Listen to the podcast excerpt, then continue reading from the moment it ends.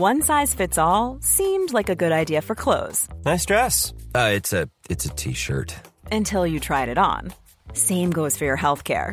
That's why United Healthcare offers a variety of flexible, budget friendly coverage for medical, vision, dental, and more. So, whether you're between jobs, coming off a parent's plan, or even missed open enrollment, you can find the plan that fits you best. Find out more about United Healthcare coverage at uh1.com. That's uh1.com.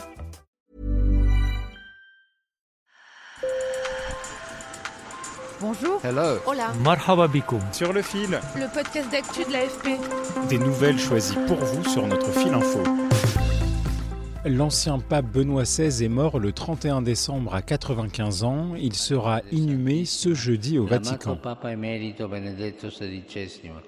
C'est le pape François qui va présider les funérailles. La mort de son prédécesseur, pape de 2005 à sa démission en 2013, secoue Inès, une étudiante rencontrée au Sacré-Cœur à Paris.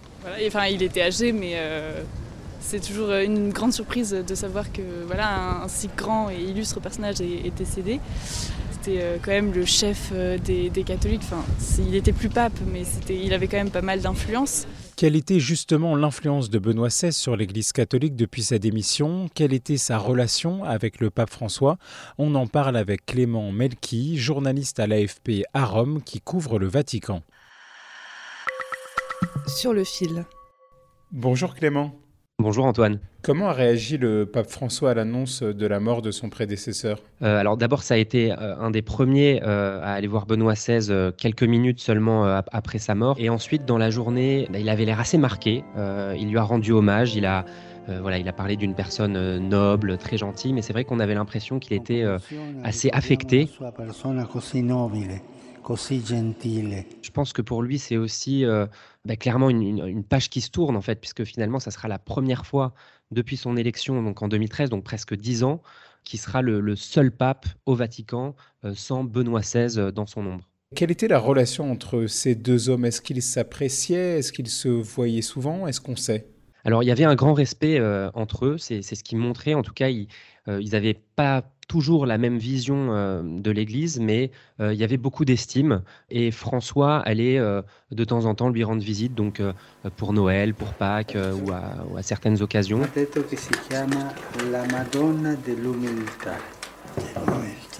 Mais Benoît XVI essayait quand même de, rester le plus discret possible, donc en retrait, pour pas interférer non plus sur le pontificat de, de François.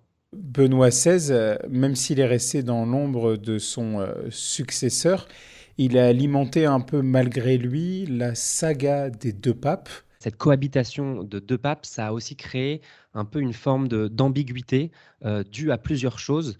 Benoît XVI, il a gardé le titre de, pape, pape émérite, mais ça, on l'avait jamais vu. Il était toujours habillé en blanc, euh, qui est normalement la couleur du pape. Euh, en plus de ça, il vivait à l'intérieur du Vatican.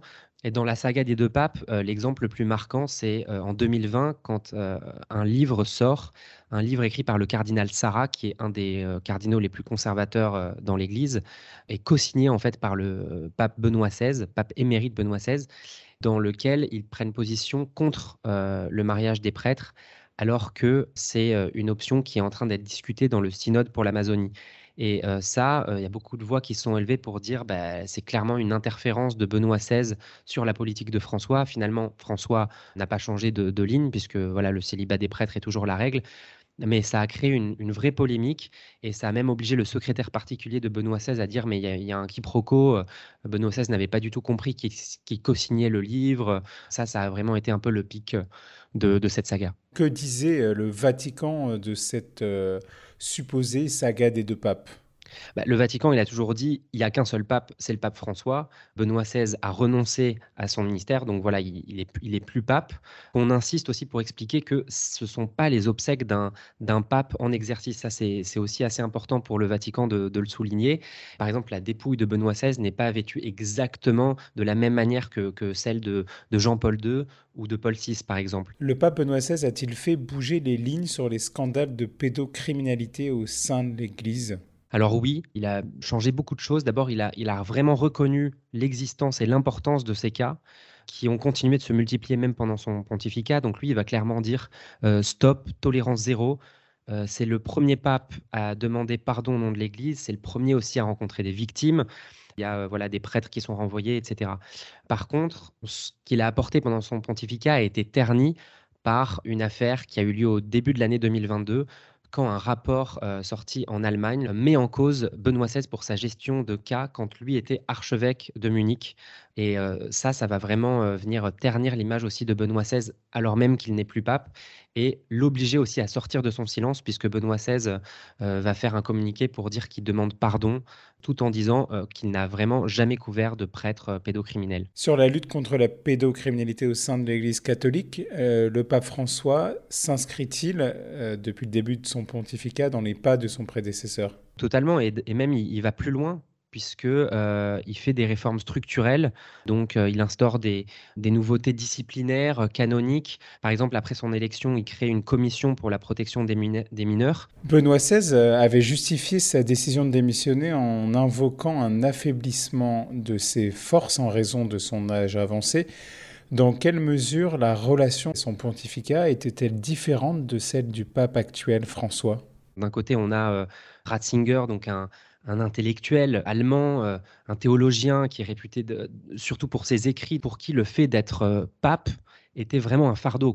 de l'autre côté, on a euh, Bergoglio, un jésuite argentin, le verbe facile, pour qui les périphéries sont très importantes, alors que Benoît XVI était quand même assez centré sur, sur l'Europe, sur la déchristianisation de l'Europe. Bergoglio, François, c'est pas du tout ça. Comme Benoît XVI, François ne restera peut-être pas pape à vie pour François, euh, qui, il faut rappeler, euh, a quand même 86 ans. Euh, il se déplace en, chaise roulante à cause de problèmes au genou. Il a toujours dit qu'il le ferait si un jour ses forces ne lui permettaient plus de gouverner l'Église. Sur le fil revient demain. Je m'appelle Antoine Boyer. Merci pour votre fidélité et bonne journée.